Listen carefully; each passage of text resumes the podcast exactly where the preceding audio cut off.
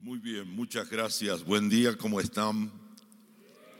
Que tengo que tomarme un minuto y si no me lo descuentan del tiempo, porque para nosotros es muy especial estar aquí, no solo porque amamos entrañablemente este país, su gente, los amigos que el Señor nos ha regalado, sino porque tiene que ver con cosas tan personales en nuestro ministerio, en nuestro matrimonio, en nuestra familia, y darnos cuenta de que se adora al mismo Señor en todo lugar, en toda la tierra, y estar con ustedes que nos hayan honrado, invitándonos para poder explicar en algo lo que hemos aprendido en el mundo de la predicación.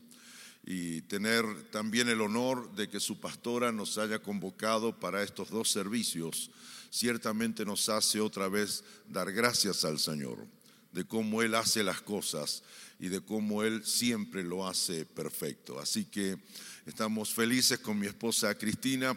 Eh, bueno, hace ya 40 años que estamos casados, tenemos cuatro hijos. Tenemos seis hijos, mejor dicho, los dos que se agregaron, la esposa de Sebastián, Melissa, y también Emanuel, esposo de Julieta. Tenemos tres nietos.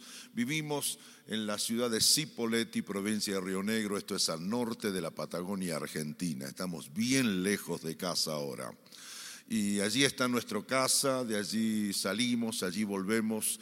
Y hoy podemos decir que no estamos en nuestra iglesia, pero estamos en nuestra iglesia. No estamos en la casa del Señor de Argentina, pero estamos en la casa del Señor. Y ciertamente eso es un detalle más que importante.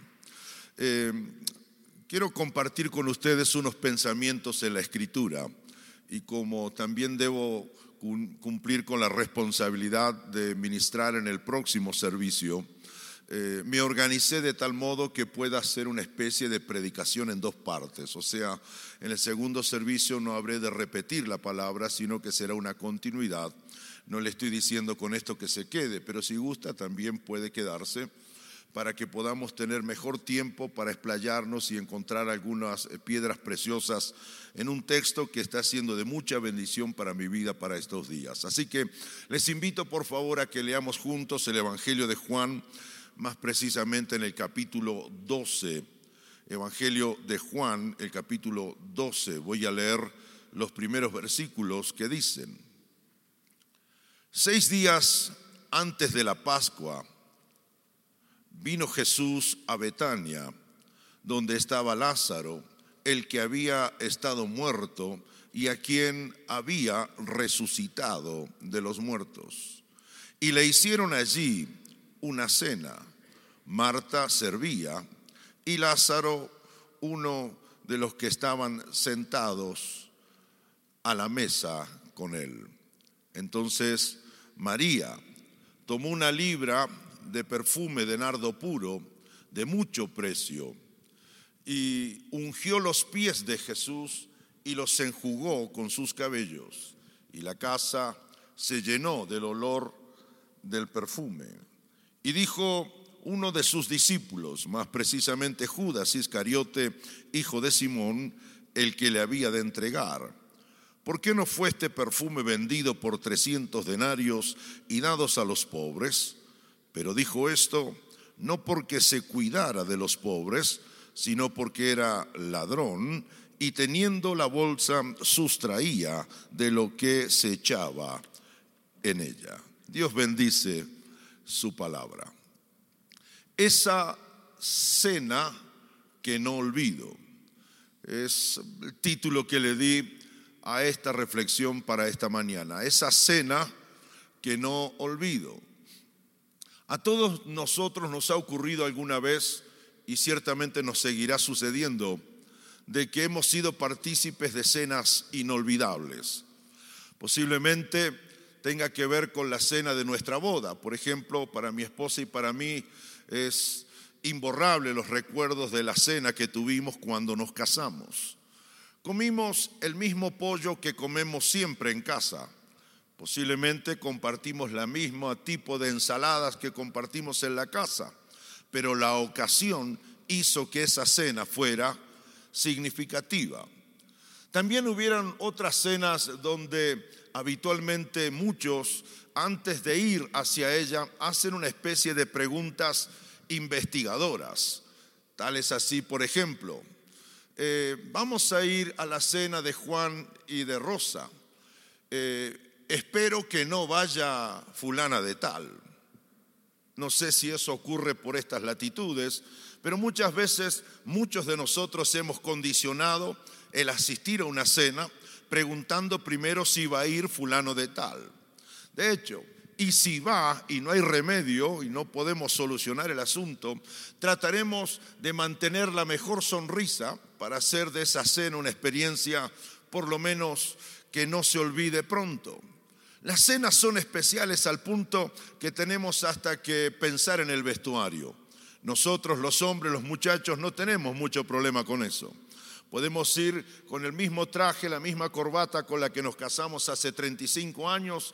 El saco nos entra solamente hasta el codo, pero vamos con él, no tenemos problema, inclusive de aparecer en la cena y todos vestir de gris y todos tener la misma corbata, pero no es así el mismo caso de la dama, porque si ella llega y descubre que hay una especie de hermana en Cristo, mezcla filistea con traidora, que tiene la misma prenda, ella le va a decir a su esposo, sácame de acá, sácame de acá. Su fiesta se arruinó. Y lo que va a recordar es que trabajó duro para comprarse una ropa y de pronto le aparecieron dos con la misma ropa. Por muchas razones las cenas pueden ser inolvidables, pero una de las cosas principales que me he dado cuenta es que según es el invitado, será la cena y la logística que voy a aplicar al respecto. No es lo mismo comernos unos tacos con nuestros hijos que enterarme que el gobernador del estado va a venir a comer los mismos tacos a mi casa. Ciertamente los niveles de confianza que tengo con mis hijos y mi familia hace que lo podamos comer de cualquier manera, aunque no usemos platos, aunque sí los usemos, pero si va a venir el gobernador del estado a comer a mi casa, se, activa todo un dispositivo de, de logística, le llamo yo, que involucra desde la entrada de casa, el estacionamiento, la sala comedor, el baño, si hay lugar principal en la casa es, es, precisamente el baño, no sea la cosa que se le ocurra al gobernador pedir ir al baño. Entonces, todo eso tiene que ver con la jerarquía, y uso señal de comillas, de quién es el invitado a comer en nuestra casa. Si usted no se olvida lo que acabo de decirle, quiero ahora introducir una nota más. Tenemos la experiencia dura, por cierto, de vivir un mundo y sin ser pesimista, un mundo que prácticamente se cae a pedazos en materia de ética, en materia de moral, en materia de creencias. Nunca como ahora por ejemplo, el viejo concepto que hemos, en el que hemos sido criados hablando de familia, por ejemplo. Una familia de papá, de mamá y de los hijos. Nunca como ahora ese concepto se ha venido o se ha devenido a transformarse en muchas cosas y dejando de ser lo que originalmente nosotros creímos desde siempre como familia la rapidez para corromperse, la rapidez para la violencia, la rapidez para la no solidaridad, la rapidez con la que armamos una guerra, la rapidez con la que nos desconfiamos los unos de los otros, las crisis económicas, las tasas de crecimiento que se mantienen más o menos en ciertos niveles y es que no bajan, los, las tasas de pobreza, las miserias a las que han sido sometidos los seres humanos, los gritos silenciosos de unas naciones que piden por favor que se corporice un mensaje de esperanza. No estaré diciendo nada nuevo si digo que vivimos en un mundo que necesita el agua del cielo de una vez y para siempre. El escenario en el que usted y yo nos movemos como iglesia es el escenario de un mundo que necesita a Dios a los gritos. No obstante, el mundo se ha ocupado y ha tomado las medidas para sacar a patadas a Dios de sus casas, a Dios de sus universidades, a Dios de sus salas de gobierno. Dios es simplemente una especie de montón de ritos, ritos que se practican en algún templo escondido por allí, en alguna parroquia, parroquia por allá. Entonces, desde ese punto de vista, Dios no se quiere, no queremos que nos, nos venga a molestar en las cosas que son las agendas que marcan el ritmo de las naciones del mundo. Estoy parado aquí para decirte que la esperanza de Cristo se corporiza en la vida de la iglesia. La iglesia tiene un mensaje de esperanza. Y si no entendemos esto, pues no estamos entendiendo la crudeza de la realidad que el mundo está viviendo. ¿Por qué estoy citando esto? Porque acabo de leer un texto donde se menciona que seis días antes de la Pascua, el Señor Jesucristo tuvo que hizo una parada intencional en Betania. Ahora, si usted se ubica en tiempo y en espacio, seis días antes de la Pascua Cristo llega porque tiene la intención de juntarse con unos amigos. La ruta de él lo va a depositar en Jerusalén. Siete días después, Cristo va a ser sometido a lo que se conoce como la pasión de Cristo. Experimentará la traición de sus discípulos, experimentará el ser detenido, experimentará el proceso de ser comparado con un delincuente llamado Barrabás, escuchará que la multitud que lo recibió entrando a Jerusalén va a gritar que se lo crucifique. De hecho, la soledad más absoluta se atrapa el alma de nuestro Señor. Y usted conoce la historia. Termina entonces siendo juzgado en una burda puesta en escena de una aparente y falsos conceptos de justicia. Y Cristo es sometido a la crucifixión. Si hay un modo más duro y más antihumano y más doloroso y más cruel para, para mortificar a un supuesto reo, Cristo muere como un delincuente en la cruz del Calvario pero se levanta con vida al tercer día.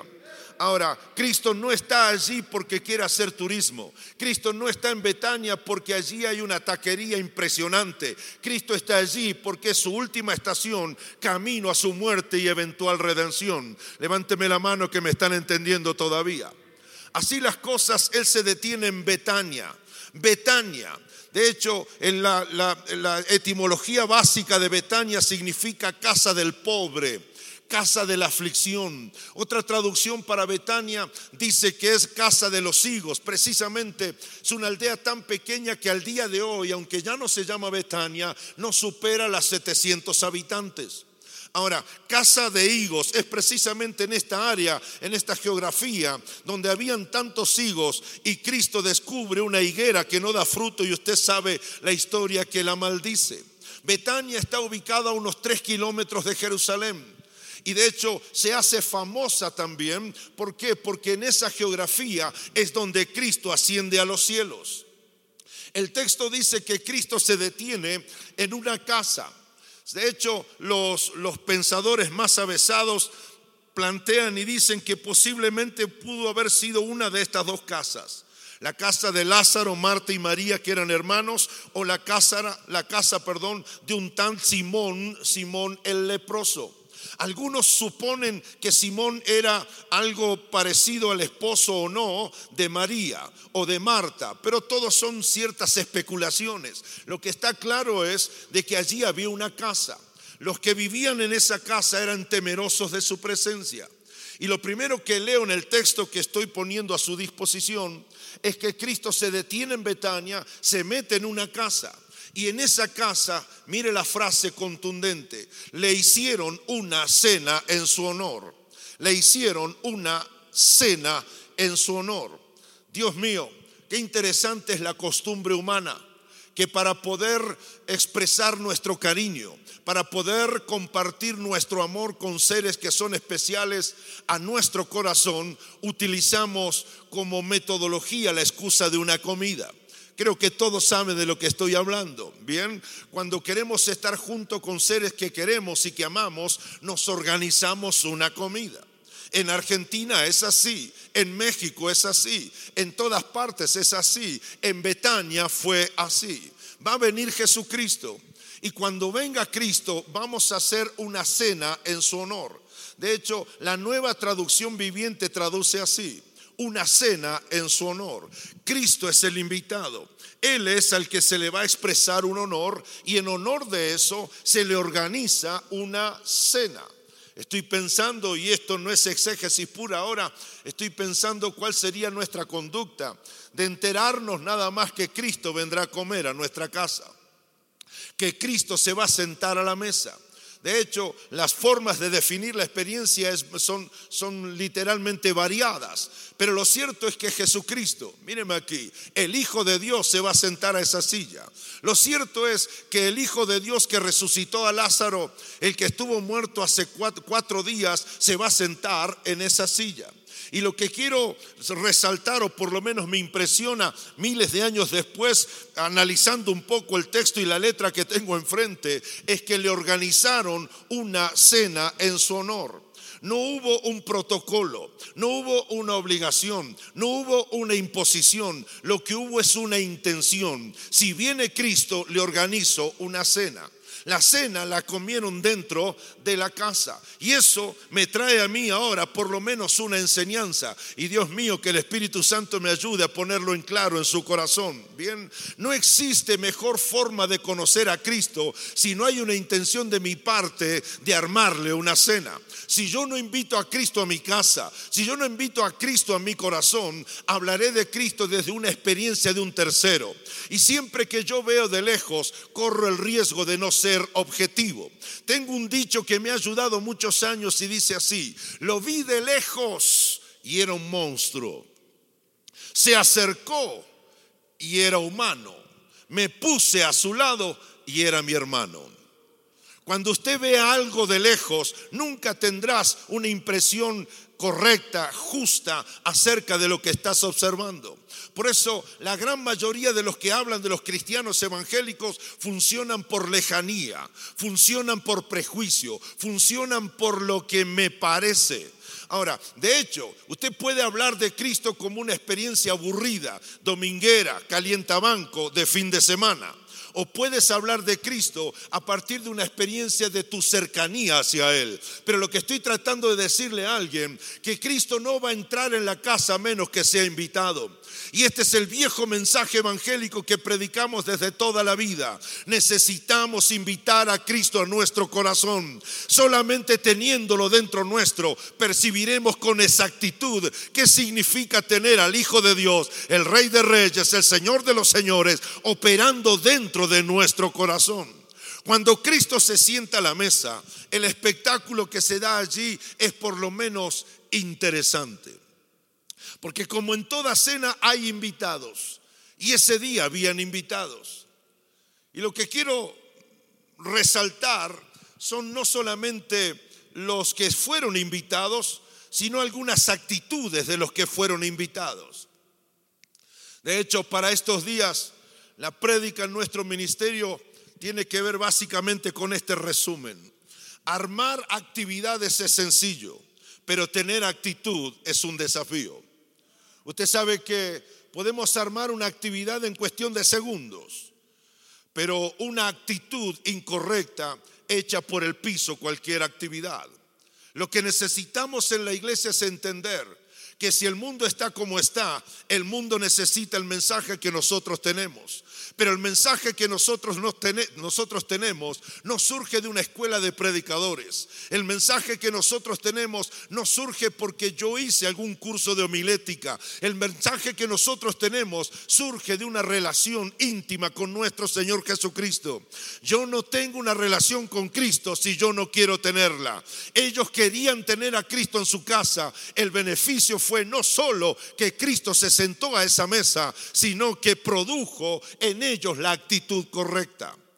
Me sorprende que aunque sea el mismo Cristo que está sentado allí, las actitudes sean diferentes.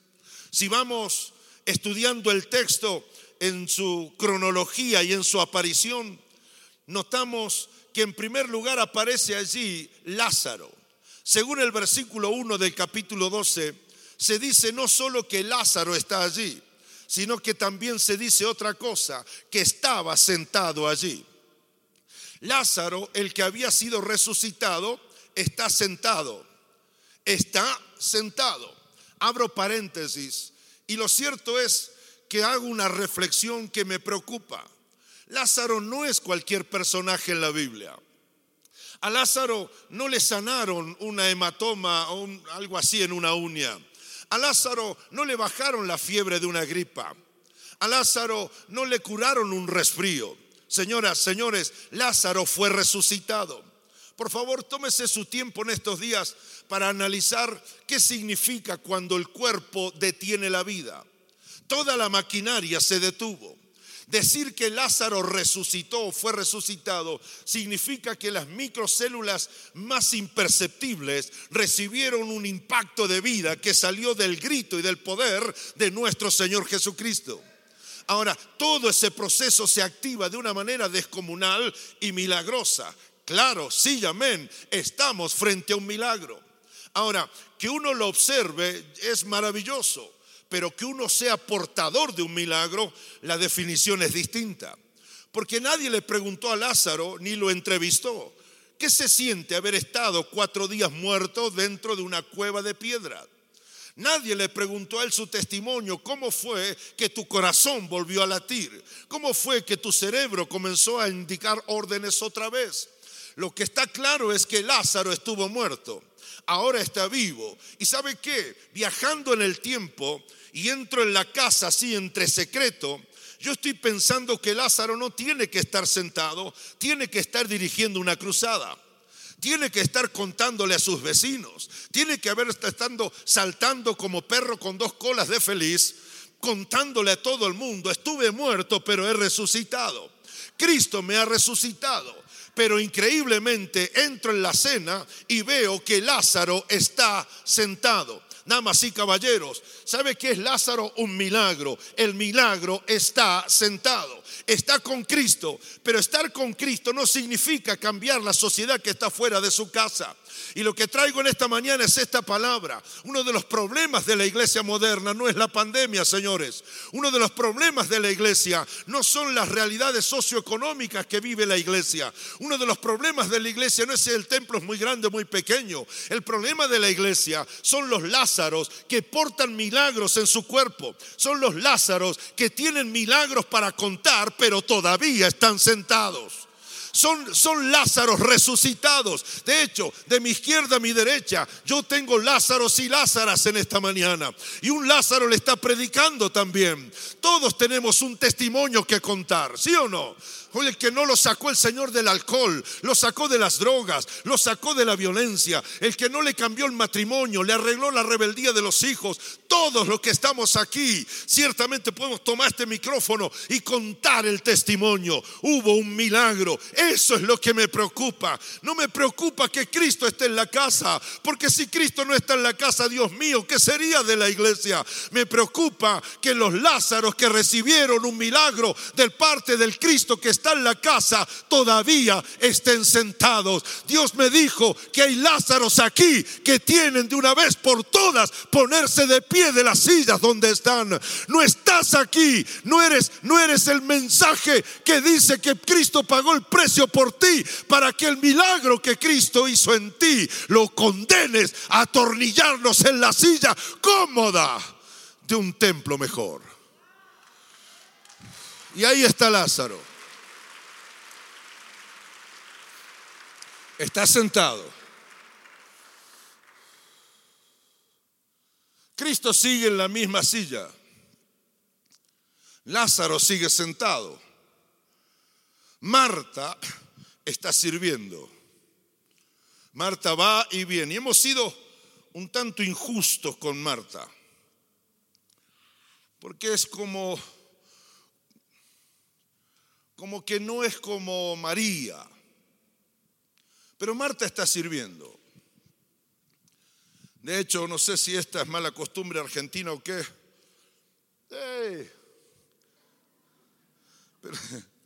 Pero, lo cierto es que ella está sirviendo. Alguien tiene que servir la mesa. Queda mal que el invitado coma, levante sus platos y los vaya a lavar. Alguien tiene que servir. Marta está sirviendo.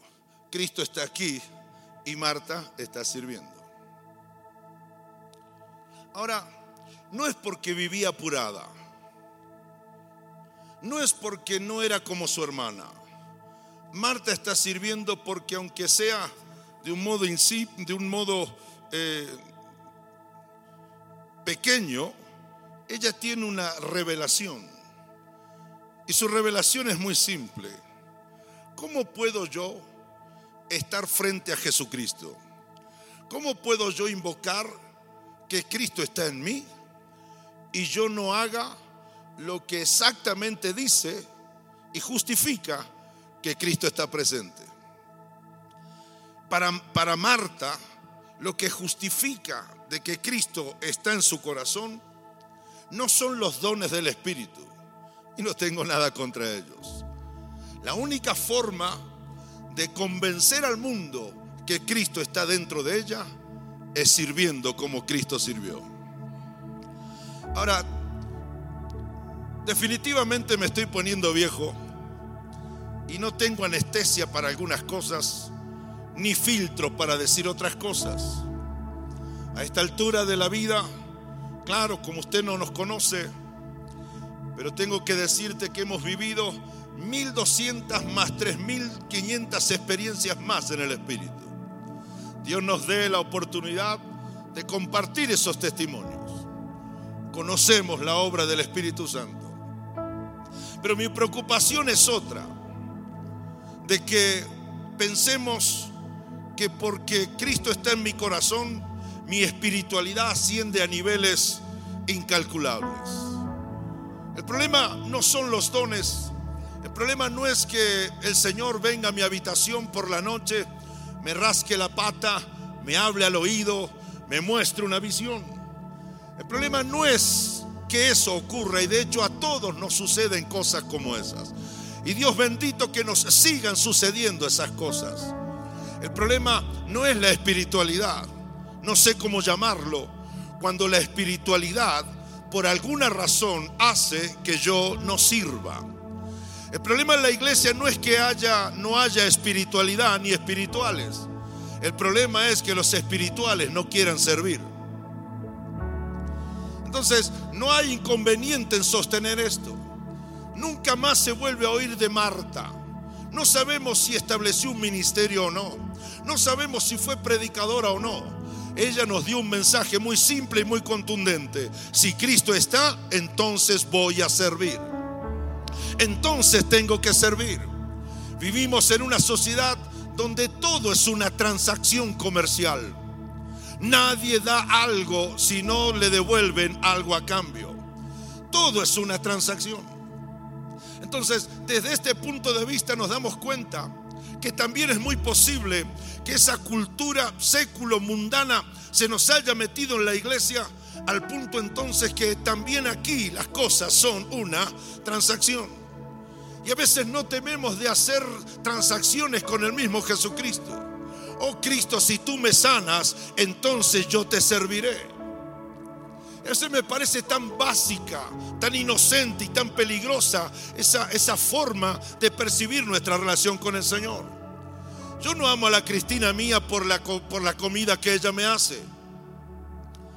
De hecho, le pedí hace un tiempo, mamita, haceme un arroz con pollo porque me gusta el arroz con pollo como lo hace ella. Y ella como que se negó la ingrata. Y me dice, otra vez arroz con pollo. Vamos a comer otra cosa. Y comimos otra cosa. Pero cuando ella se negó a hacerme el arroz con pollo, yo no le dije, ¿has dejado de amarme? ¿Hay algo en tu corazón que pasa con... No, no, no. Porque una comida no define nuestra relación. Una comida con Cristo no define nuestra relación con Él. Un milagro de Cristo no justifica si le sirvo o no le sirvo. Muchos de los que están aquí recibieron un milagro, pero no sé si todos servimos. Usted está escuchando a un pastor que tiene ocho operaciones en los ojos. He perdido casi el 90% de mi audición bilateral. He orado por algunos que estaban ciegos con sus ojitos blancos y el Señor les devolvió la vista. He orado por sordos y han adquirido otra vez la capacidad de oír. He sido operado en las cuerdas vocales porque durante tres años no pude hablar. La pregunta es si tengo razones para creer en Cristo o no creer en Él. A veces el Señor te da tu arroz con pollo, pero a veces simplemente te lo niega. El punto no es Él, porque Él es Cristo, señores. Yo no soy Cristo. Y si Él no me lo da, pues Él sabrá por qué. La pregunta es, si no me dio mi arroz con pollo, si yo igual lo voy a servir. ¿Servirás a Cristo si te prometen un honorario? ¿Servirás a Cristo según el cheque que te dan? ¿Servirás a Cristo según el hotel donde te pongan? ¿Servirás a Cristo si Él sana tu corazón? ¿Si Él sana tu dolencia? ¿Qué hago entonces yo? Soy candidato a la renuncia, pero llega un momento en que hay algo que es superior a todos. Porque si yo tengo a Cristo en mi casa, ¿qué me importa si arrastro mi pierna? ¿Qué me importa si me falta la audición? Lo importante es que Cristo está en la casa. Mi padre hace 14 años se fue con el Señor. Y yo no quisiera tenerlo ahora para que Él me, dé un consejo. No quisiera que Él me prepare sus asados. Lo único que quisiera es verlo ahí, saber que Él está ahí en mi casa. Se lo dije esta mañana otra vez, se lo dije recién a mi esposa. Mi vida no tendría sentido si usted no estuviera. Es bajita, es chaparrita, pero es mis universos. Es mi universo. Por eso siempre digo, soy un hombre ordinario casado con una mujer extraordinaria. Tienes que llegar al punto en tu vida, querido hermano, querida hermana, que tu valoración de tu relación con Cristo no esté basada en lo que Cristo te da.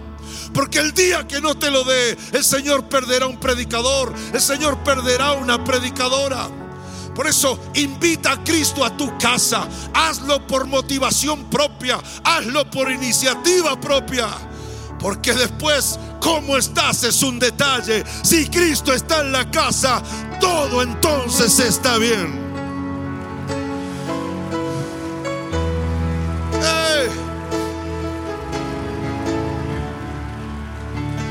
Y apareció la hermana. Y esta María parece que no estaba sirviendo, pero por contexto también estaba sirviendo. Solo que en un momento dejó de servir y se fue a su habitación.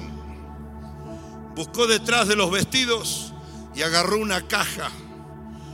Allí adentro había medio litro de un perfume de nardo puro perfume con el que ungían a la realeza, perfume que usaba una mujer si se, si se entendía a sí misma como una mujer única, no usaba un vinagre con tres gotas de miel.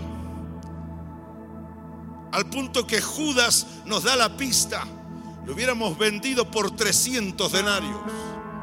Un denario es la paga de un empleado de campo en aquellos años, que era igual a dos dólares. 300 por lo menos da un número de casi 600 dólares. Algunos hablan de entre 800 y 1000 dólares. Le costó más de un año a esta mujer comprar su perfume. Y deja de lavar platos, se mete a su habitación, trae el frasco y lo quiebra delante del Señor. Y cuando quiebra el frasco delante del Señor, toda la casa se llenó del perfume y usted ya conoce eso y hemos recibido sermones impresionantes acerca de ese incidente. Pero luego baña sus pies, otros traducen como que lo deja caer sobre sus cabellos, vuelca sus cabellos, cosa que no podía hacer una mujer frente a un hombre en esa cultura, y como una especie de toalla le seca los pies al Señor. Lázaro es un milagro y está sentado. Marta parece que no tiene ningún milagro, pero ahí está Cristo, no puedo menos que servir. María, cuando descubre que está Cristo y ella sabe que no lo volverá a tener otra vez en su casa, corre a su habitación, trae lo mejor, lo rompe y lo entrega al Señor.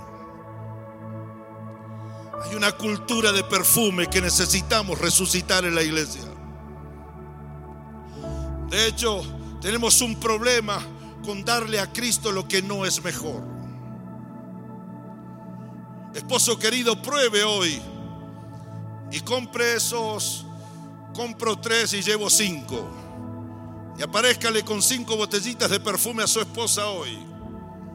Cuando ella lo mire, ella ya sabe que usted compró en una oferta. Cuando mi esposa me dice, papi, me estoy, porque me dice, papi, me estoy quedando sin perfume. Me está diciendo que se está quedando sin ese. Y mi trabajo, que no es otro, hacerla feliz a ella, yo tengo que salir a buscar y a reunir las finanzas para darle su perfume. Ahora, el punto, señoras y señores, no es un perfume. ¿Sabía usted que por el regalo, la calidad del regalo, defines el amor por aquel a quien se lo vas a entregar? Entonces María entendió esto. Y el mensaje es simple. Lo mejor de mí se lo daré a mi Señor. Lo mejor de mí se lo doy al Señor. Dios nos ayude. Si este es un demonio, es un espíritu inmundo, Dios reprenda ese espíritu inmundo si así lo fuera, de darle siempre al Señor migajas, de darle lo poco, lo justo y lo necesario me he dado cuenta que no hay una causa en el mundo por el cual gastar tus años. Me he dado cuenta que no hay una causa en el mundo por el cual uno entregar su vida y gastar sus huesos y gastar su salud y gastar sus fuerzas, como es el de predicar en nombre de aquel que es el único que puede cambiarle la vida a las personas. Reciba esta palabra, por favor. Los gobiernos ya se han rendido. Las organizaciones no gubernamentales se han rendido. Ya no saben cómo hacer para cambiar a los reos, para cambiar a los criminales. Los apresan y ahí están. Los meten en prisión y ahí están. Salen para transformarse en bestias peores de lo que fueron. El mundo se pregunta, ¿y cómo cambiará mi papá? ¿Y cómo cambiará mi hijo? ¿Y cómo dejaré las drogas? El mundo ha decidido despreciar al que está sentado en esa silla, al Señor Jesucristo, el único que hace del violento un pacífico, el único que puede hacer de un hombre de mal un hombre de bien. Oh, dar la vida por Jesucristo significa dar lo mejor que tienes por Él. Por eso, predicador, no prediques mal cuando hayan dos y prediques bien cuando hayan dos mil. Que no sea el auditorio lo que condicione tu prédica. Dale lo mejor que tienes a Jesús. Y que tu vida sea un perfume en adoración. Termino y me bajo. Pero también quedan 2.52. Pero también estaba sentado allí Judas. Dije Judas. Diga, uh, ahí estaba él. Si yo hubiera estado, me habría acercado al oído de Judas y le hubiera dicho, bien argentino, ¿y a vos quién te invitó? Pero el tipo estaba ahí. Donde iba Jesús, iba Judas. Juan dice Judas Iscariote, el que lo entregó. Cuando vio que desperdició semejante cantidad de dinero, él puso el grito en el cielo y dijo, qué desperdicio. ¿Cuántos pobres podrían haber sido satisfechos en su hambre? Si hubiéramos vendido esto por unos 800, 900 dólares. El mismo Juan dice, mentira, hipocresía, porque él no tenía ningún interés en la suerte de los pobres. Es más, él era el tesorero del equipo del Señor Jesús. Y queda denunciado de que metía la mano en la bolsa y se quedaba con dinero que no es suyo. ¿Cómo hay que ser para robarle al mismo Jesucristo? No sé si existirá otro mortal otra vez. Lázaro está sentado. Marta está sirviendo. María está adorando. Judas está criticando. Cristo está frente a él, pero él está criticando. Ahora, todos conocemos la suerte de este hombre y cómo terminó. ¿Acaso puede terminar de otra forma quien adquiere una posición en la vida de ser un crítico de todo? Está claro que el que critica hoy sufrirá de cosecha cero el día de mañana. Cristo tuvo su crítico en su ministerio. La iglesia sufre también de esta cultura. Y no hay crítico que no critique a menos que esté sentado. Y con esto estoy planteando un tema en la iglesia. La pandemia hizo su trabajo en nosotros. El mundo sigue aumentando sus problemas. Sigue necesitando el mensaje de la iglesia. Algo tenemos que hacer aquí adentro de la iglesia. Y una de las cosas que tenemos que hacer con temor y temblor, lo expreso, es finalmente definir y decidir si estoy frente a Jesús, cuál es la actitud con la que estoy frente a Él. Estoy como un milagro recibido de carne y hueso, pero sigo sentado.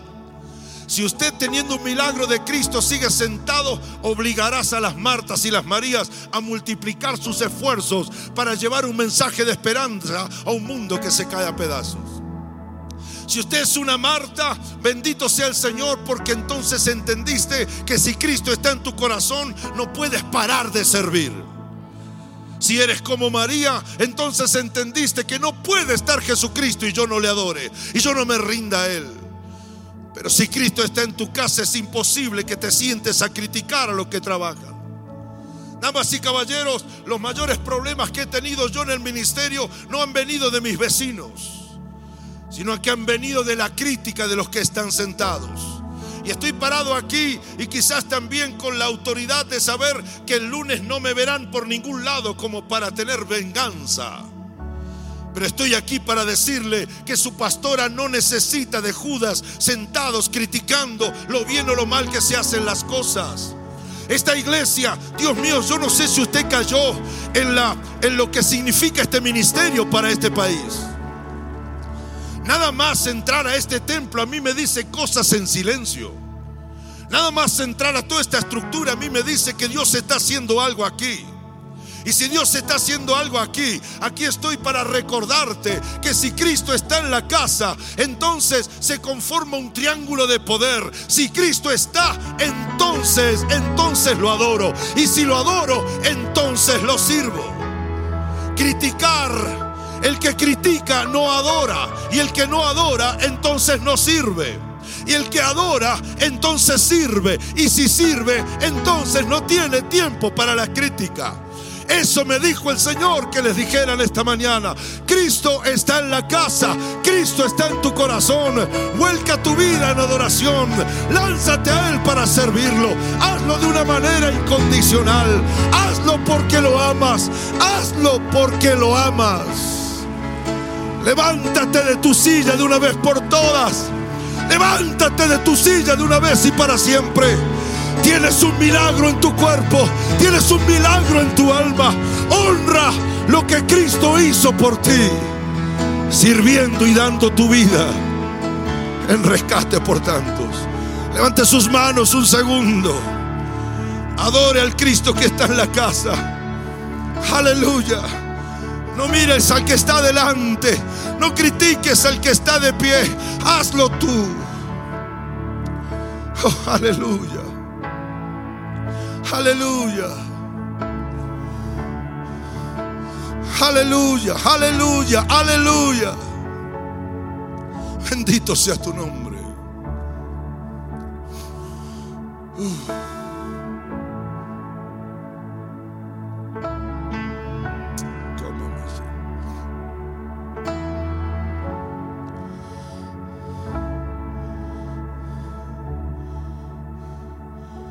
Entraste por allí y yo la puerta abrí. Te sentaste frente a mí y yo me emocioné.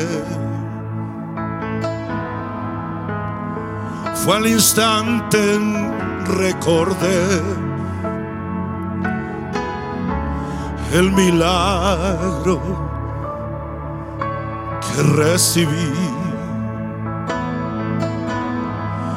Fue un momento que no olvidé. Cuando mi vida en ti,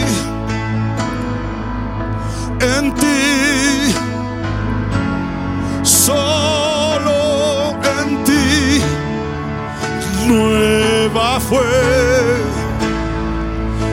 Jamás me olvidaré que fue en ti, solo en ti. Tuve razón para vivir.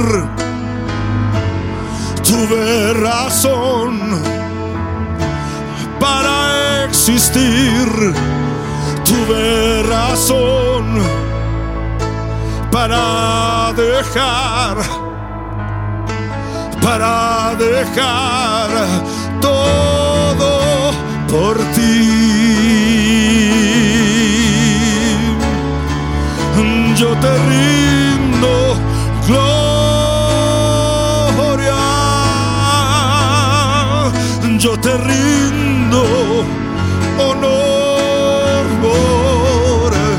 yo te doy mi vida, yo me rindo.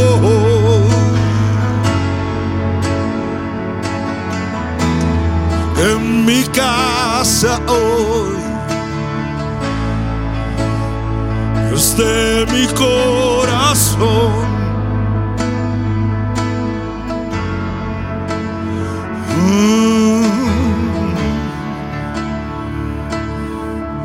Levanta tu iglesia, Señor. Espíritu Santo, levanta la iglesia. Mueve nuestras sillas. Aléjalas de nosotros. Empújanos, Señor. Empújanos, Señor. Llévanos, Señor, a contar tu milagro. Oro por los pastores que están sentados aquí. Oro por los evangelistas que están quietos. Oro por los maestros que nos enseñan. Oro por los hombres y mujeres que tienen algo para decir. Oro para que los enciendas en flamas de fuego del Espíritu. Para hacer lo que hay que hacer en esta ciudad y de esta ciudad al mundo entero. Aquí hay familia, Dios mío, que están consagrándose a ti ahora. Hay unos que marcarán este domingo como el día que Cristo entró en sus casas y dijeron, me levanto de la silla vergonzosa y cobarde de la crítica. Me levanto de la, de la monoitonía, de estar sentado jugando a la iglesia. Me levanto, me pongo a las órdenes de mi Señor.